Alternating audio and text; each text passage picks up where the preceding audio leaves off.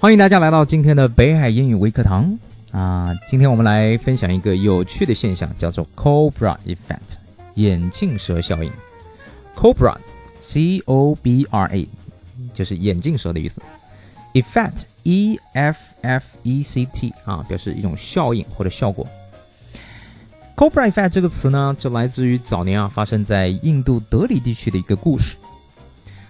那当时印度还是在英国的这个殖民地啊时期，德里的这个眼镜蛇特别的多啊，这让英国政府非常的担忧。The British government was really concerned about the number of cobra snakes in Delhi。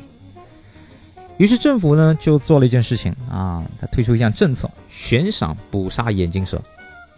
The government therefore offered a bounty for every dead cobra。 只要是交上眼镜蛇的尸体，那你就可以得到不菲的奖金。啊，注意悬赏的奖金啊，在英文当中就叫做 bounty，b o u n t y。It's kind of reward, especially for killing a person or an animal。这个政策的效果怎么样呢？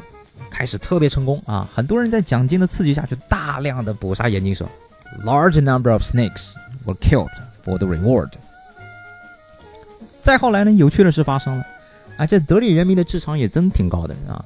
很多人呢开始大量的就养蛇，是吧？杀蛇，最后呢就交给政府骗奖金。政府发现之后呢，立刻就废除了这个政策。哎，之后你猜猜发生了什么事儿？对了，养蛇的人就把家里的眼镜蛇全都放出去，于是德里地区的眼镜蛇啊比以前更多了。The solution to the cobra problem made the situation even worse.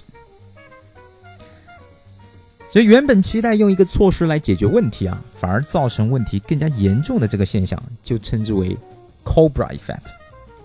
那么这个现象在我们生活中其实也蛮多的啊，比如说中国股市在二零一六年发生过熔断的现象啊，这是因为前一年一五年的时候，中国股市啊出现了股灾，股市在六月份用了啊之后啊用了两个月时间就从五千一百七十八点一路下跌到了两千八百五十点啊。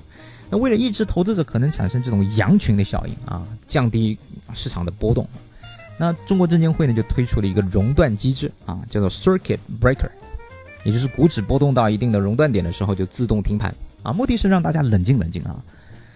那没想到这个本想稳定股市的措施啊，在推出的第一周就造成了中国股市四次的熔断啊，而且每两次连续两次熔断之间的间隔时间呢，只有短短的几分钟。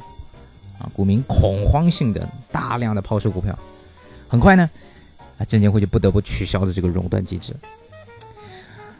啊，所以我们说啊，if you are a policy maker, you should be aware of the Cobra effect in order to avoid the unintended consequences。